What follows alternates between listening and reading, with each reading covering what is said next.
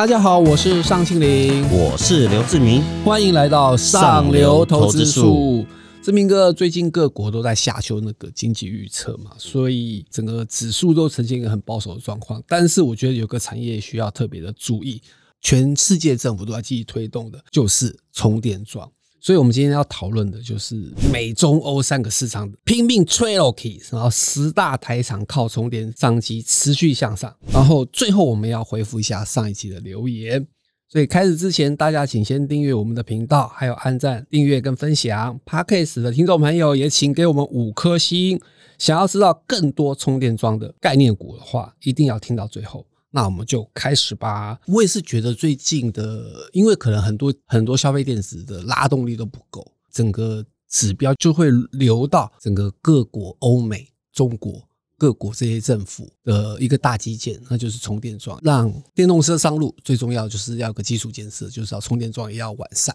其实你看哈，现在就是电动车或是那种就是要插电的，是 park in 的那种。它油电混合车，它的那个新车的占比大概已经到了十八 percent 了，哈，接近二十趴嘛，哈。然后其实大家估未来在二零二五年至少是三十 percent 左右，所以它的年复合成长率是二十六点三趴。那你不要看这二十六点三趴是很恐怖的一个数字，表示到不管是二或三五，它可能至少会取代在一半燃油车的那个数字嘛，就等于是以后。呃，现在可能是两成是电动车，但是未来的大概一半以上新车销售可能都是电动电动车或者是油电混合车嘛，就是要插电的。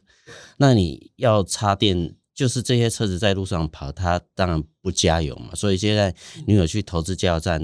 一定是趋势是往下。那你现在投资什么？那重点就是充电桩嘛。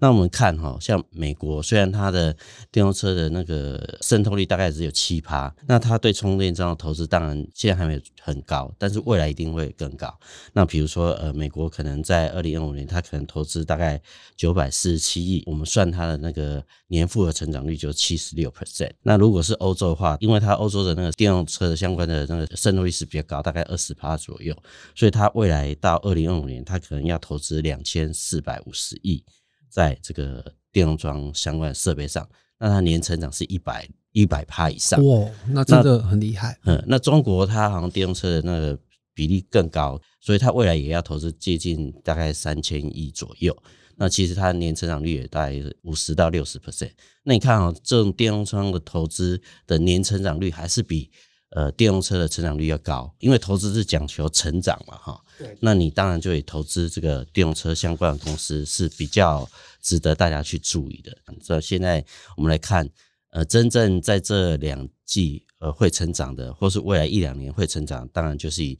电动车相关充电桩或是电相关的这种设备及。成长是比过去要好很多嘛，哈。那我们看现在盘面比较强的，跟电有关的，尤尤其是做那种充电服务相关的，像华晨啊、市电、中心电，这这三档可能大家都觉得哦，为什么都接近百元？可能去年都是四五十块啊，为什么都可以成长这么快？的原因就是因为它除了电相关的设备以外，它充电桩的布局其实也是蛮完整的。那就华晨，其实我们去呃一零一的那个楼下逛的时候，你就可以看到华晨有做那种充电桩在一零一，然后甚至是阿里山的那个英格尔饭店哈，那其实都是华晨去建设。它其实布局这个其实已经很久，它但看起来在未来呃两三年，它真正才要呃比较大的成长。那我觉得这个也是大家可以注意的。那另外一个最近股价非常强的一家公司叫四电嘛哈，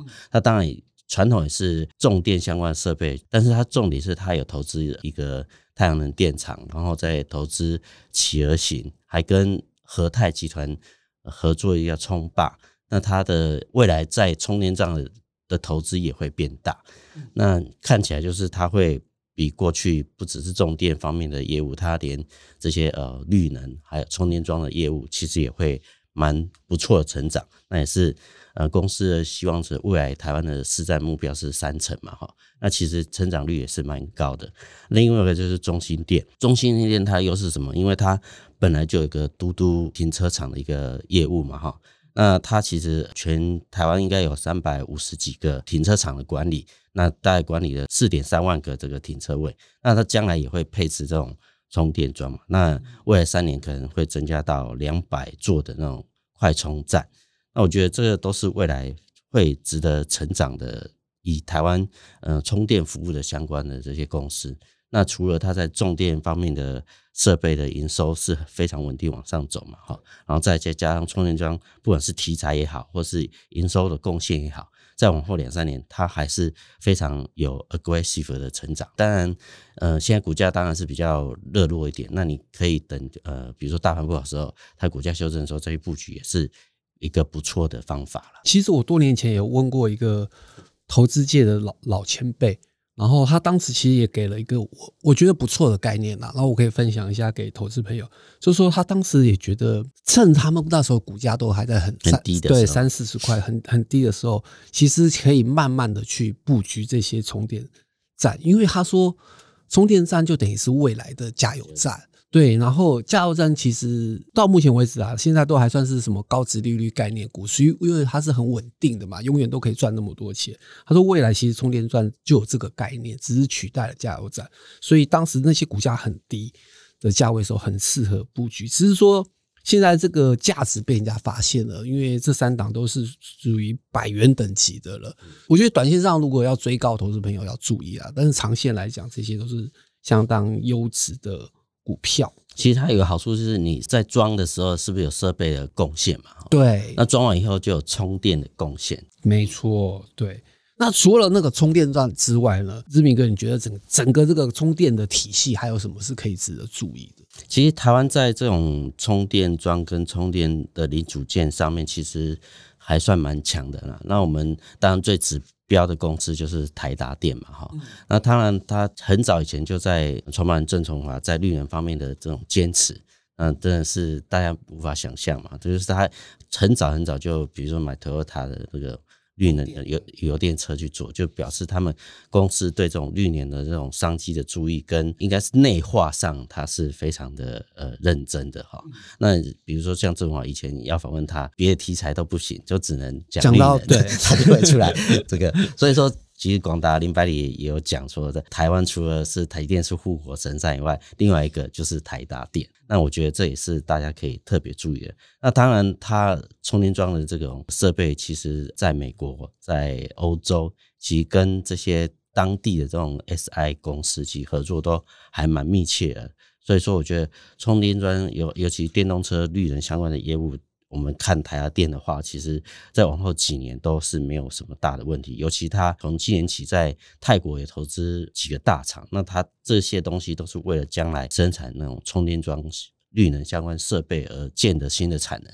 所以说，呃，我觉得呃，还有他在美国也会建相关的这些工厂嘛。所以我觉得长线来看，台亚电都是一个比较稳健而且安全的一个公司了哈。那再就是像光宝科，它其实做呃汽车电子其实也做很久，但是其实光宝科最大的问题就是它现在还是有一些呃消费性电子的一些业务嘛哈。那当然我们都知道，今年上半年消费性电子都是因为哦清库存，其实相对是比较呃辛苦一点，但是它充电桩或是这种汽车能源相关的这种新能源的这零组件，其实业务也都起来，所以它会慢慢的把它补。上来，所以它这种产品结构其实就不太一样。所以光宝科在充电桩的这个部分，其实也是大家值得注意。尤其它在美国，大家是有设一个新厂嘛，哈。但反正估计它将来美国厂可以贡献百亿，所以对它的营收的成长也是值得大家去关注的。那还有一个就是像飞鸿，那它其实最重要就是跟壳牌的这种。嗯，合作嘛，哈，那因为壳牌是以前加油站的呃重要的厂商嘛，全球有很多这种加油站事业。那现在在加油站里面也会设充电站嘛。那过去飞鸿可能占这个壳牌的这种充电站的相关的业务，可能只占两成。但是飞鸿现在，比如它转投资子公司叫慈诺瓦嘛，哈，它其实就是做充电站相关的这种设备跟零组件，它将来就是跟。合牌有合作，在台湾、越南跟美国将来都会设厂，那它就会供应在全球这种呃合牌建制的这个充电桩的这些设备。那其实它的从可能过去呃占有只有二十趴，可能会变成五十甚至更高。那反正对他们未来的看法都还是蛮乐观的，因为其实充电桩这个转换，呃，合牌现在全球大概只有十四万只嘛，它但是到二零二五或二零呃三零年，他们的目标是到五十万只嘛，就等于是还会再成长三倍。那我觉得更值得注意就是像康舒，那我们知道金能宝集团，那康舒是许顺雄公子现在现在当董事长哈，那当然尤其他今年又并购了这个德国相关的公司，那其实他的那种。过去的业务会从也是消费电子变成工控，更是充电桩相关的这业务。然后你并了德国那子公司以后，其实对它在美国市场的这种导入也是非常有贡献的。所以说，今年如果金联宝集团的话，你其实看康舒它的营收的成长，其实也是大家值得注意的。那尤其像充电桩的毛利，呃，都是二十五到三十五左右。所以说它的毛利率会比过去的消费电子都好很多，所以我觉得康舒也是大家值得注意的这充电桩的设备相关的公司。对，刚刚志明哥讲了很多很优质的充电桩设备的一些相关公司，我还可以再推荐一档 隐藏版的好公司。是对，因为刚才。志明哥比较强调是在零组件的那些厂商部分嘛，因为这些本来就是我们台湾电子大厂的强项。然后我讲的就是比较偏向金融支付的，对，像我们之前也常常推荐工业电脑，有一家叫做红宝，它就是抢攻。哎，既然充电桩就像加油一样要支付工具，所以它就抢那个支付工具。对，所以也算是隐藏版的，我觉得是充电桩的一种。零组件概念股，我是补充一下，像你现在去加油，你可能用电支付，可能用付现金，对。但是你去充这充电桩的话，只能用支付。所以说，我觉得未来可能都是电，都是支付工具啊。对对，市场上就有两两档，大家就就当然一个是红宝，一个是叫做联宇的，对，它是做这种充电桩支付的相关的这种设备哈。对，呃，或是系统，那其实这也的确是大家可以注意的。对对，那除了充电桩，然后充电站之外。那充电枪，我觉得也是我们台厂的强项。对，其实台湾在做充电枪跟充电线这块，其实也都做的还还不错嘛。哈，像信邦也是过去长期在绿能上面的这个公司嘛。那它以前也是从连接器，然后后来变连接线，以后慢慢成长，哎，股价也是非常涨幅也是非常惊人。那其实它是跟美国那个全球应该是前两大 checkpoint 的这种。合作，那它在美国也有生产基地，其实将来供应这个 c h a p point 的相关的充电线的营收，其实也会贡献进来，所以说它营收的成长也是蛮稳健往上走。那良维其实也是啊，因为它是充电线的这个也通过美国这种 UL 的认证之后，其实它的重要客户也是 c h a p point 的，所以说将来这个相关的成长也是大家值得注意。那比较大家过去比较没有注意的是在比如说剑核心的部分，那剑核心它是做那个充电枪枪头，所以说它其实它很早很早应该是大概七八年前就有做，但只是说它过去比较偏向那种小型的哈，所以说它的毛率没有想象中那么高。可是从现在开始，他们是用。呃，自动化生产的方式去做，等于是今年年底会有个张斌会有个新厂盖出来，那它就是以全线自动化生产。那过去它在充电枪的部分，可能呃一年大概十万只左右，但是如果它的这个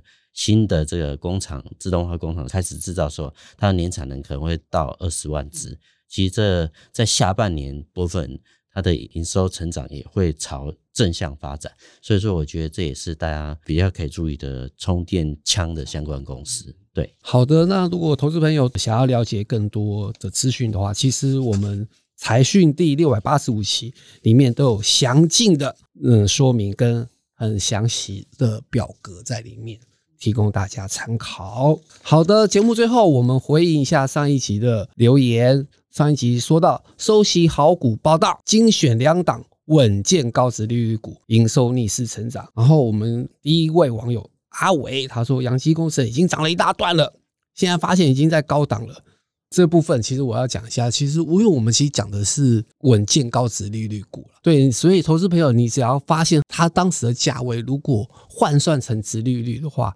还是在超过五趴以上，因为我们知道现在美国公债值利率就是逼近在那个水位嘛，所以现在讲高值利率至少要超过五趴以上。然后超五趴以上，你觉得未来它还有很稳健，然后还可以每年都可以收息五趴以上的话，其实基本上还是符合高值利率股的。嗯，其实上次我们有强调嘛，就是像投资这种高追股、稳健股，你还是要等大盘不好时候再去建你的部位嘛。那它当然你不是在玩价差的，不是，但有了有时候就是，比如说它突然间，哎，它的呃股价的涨幅可能超过，比如说十趴，那当然你先先烧进来啊。就是你既然是要赚它五趴以上的值率，那当然它的，比如说盘势好的时候，它又又涨。比如说超过十八，那当然你可以先先一个拔档嘛，等到下一次，因为大盘永远会有不好的时间嘛，那你当然就是看准这些公司，然后看呃大盘不好的时候去投，投了当然你至少即使它股价没有太大波动，也可以赚五趴以上的值率。那如果股价波动的话，你还是可以赚价差，所以等于是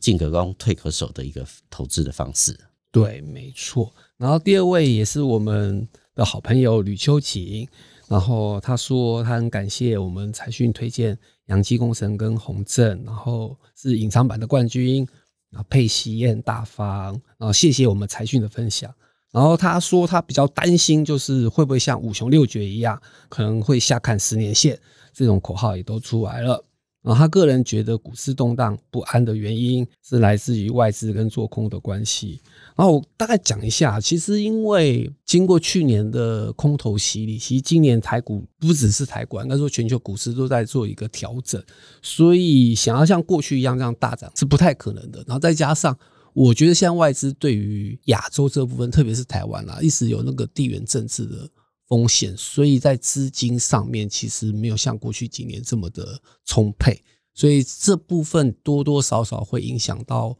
台湾的股市啊。所以想要有大幅度的那个涨幅是比较困难的。所以有些人思考，他不会鸡蛋压在同一个篮子嘛？虽然台湾经济成长，你当然今年可能是两趴，但是明后年往上成长的机会，尤其台积电明后年的状况也也是还不错。还是会往上走，只是说因为地缘政治关系嘛，所以大家会把资金做一些分配。那当然，大家对股市最大疑虑还是美国公债的那个债务上限的那个还没有解决嘛，哈。那当然，现在拜登总统有有去协商，但一定会一定会解决，只是说时间大家担心哦，六月没有办法解决的时候，是不是会有一些波动？那当然，这状况是如果有波动的时候，反而是你好的买点，因为美国公债没有不解决 的的的状况，所以只是可能短期有些波动。但是我觉得这个都是只要这个解决，都我觉得下半年，比如说应该是明年美国要选举嘛，那台湾也要总统大选，其实你说股市要大幅的修正，我觉得机会是